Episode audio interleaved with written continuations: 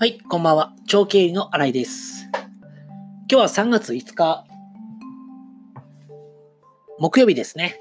えー今日はお客様の悩みを聞き切るくらいに寄り添ってみるというお話です。まあ皆さん、あの、仕事をされていると、まあお客さんとのコミュニケーションの中で、どうしてもこう悩みっていうのを聞くっていうところは最初あると思うんですけども、どうしても聞き切る、最後まで聞き切るたくさんの悩みのある中で、全部を聞き切る、そこまで行くっていうのはなかなか大変じゃないかなっていうふうに私は思っていて、今日このお話をします。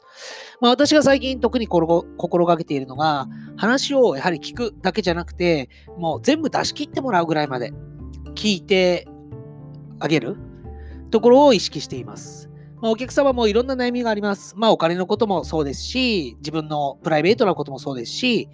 えっ、と、営業のこともそうですし、売上のこともそうですし、商品のこともありますし、たくさんの悩みがあると思うんですね。ただ、どうしても自分の専門分野の、例えば私で言うとお金の部分、そこだけを聞いて、すぐにこう自分の提案できるようなことを言うよりも、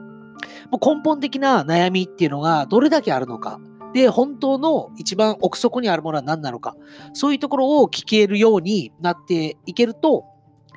えーお客様自身の改善にも大きく貢献できるんじゃないかなと思って、最近はそこを心がけています。で、どうしても相手に寄り添うときに、こう、心がけていかないといけないなって私が思うところは、やっぱり自分の話をいかに抑えるか。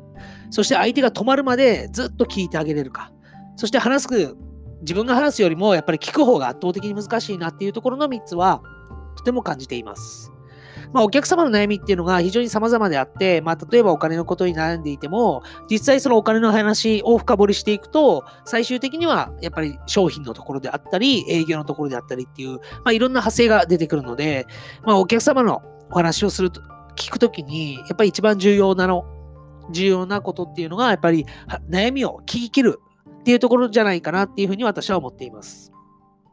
で、お客様も悩みを全部吐き出していくと、じゃああなたはどうやって思いますかとか、どういうふうに考えますかとかいう、向こうから意見を求められる。そういうところまで来ると、もう自分、私自身は良かったなとは、えっ、と、締めたもんだなっていうふうに思ったりはします。なので、えっ、と、対面でお話をしたり、自分の、まあ、営業をする機会もあるとは思うんですけども、そういった時に自分の話をするんではなくて、まずは相手の話を聞き切る。そこを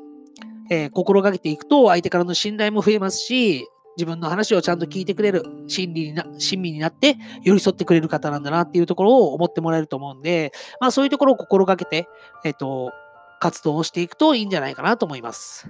はい。ということで私の今日のお話っていうのは、まあ話をするっていうよりも、やっぱりお話を聞く、そして聞き切るっていうところに重点を置いて、まあ仕事をしていくと非常にいいんじゃないかなと思って話をしました。はい。